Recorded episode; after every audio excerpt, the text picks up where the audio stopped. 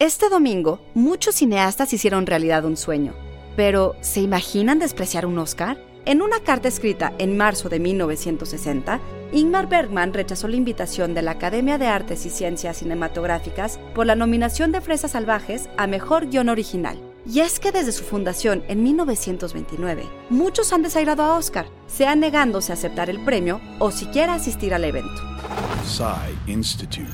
Masterpiece Your Life. En una segunda carta fechada el 12 de mayo, el Bergman argumenta que como Fresas Salvajes no había competido por el premio a mejor película, era un error nominarla y expresaba su intención de devolver el certificado de nominación, agregando que el Oscar era una humillación para el arte cinematográfico y pedía a la Academia ser liberado de las atenciones del jurado en el futuro. Y sin embargo, Bergman sería nominado de nuevo por filmes como Gritos y Susurros y Fanny y Alexander, y se haría acreedor al premio Irving G. Thalberg a su obra en 1971. Además, el mismo año en que escribió la carta, la Academia eligió ganadora a El arroyo de la doncella, como mejor película de habla no inglesa.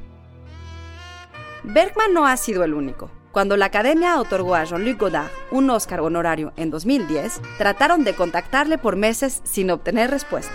Y Woody Allen nunca se presenta a las ceremonias en que está nominado. No creo que sepan lo que hacen, ha dicho. Y agrega, cuando ves quién gana esas cosas o quién no gana, puedes ver lo insignificante que es este Oscar. Idea original y guion de Antonio Camarillo. Soy Ana Goyenechea y nos escuchamos en la próxima cápsula SAE.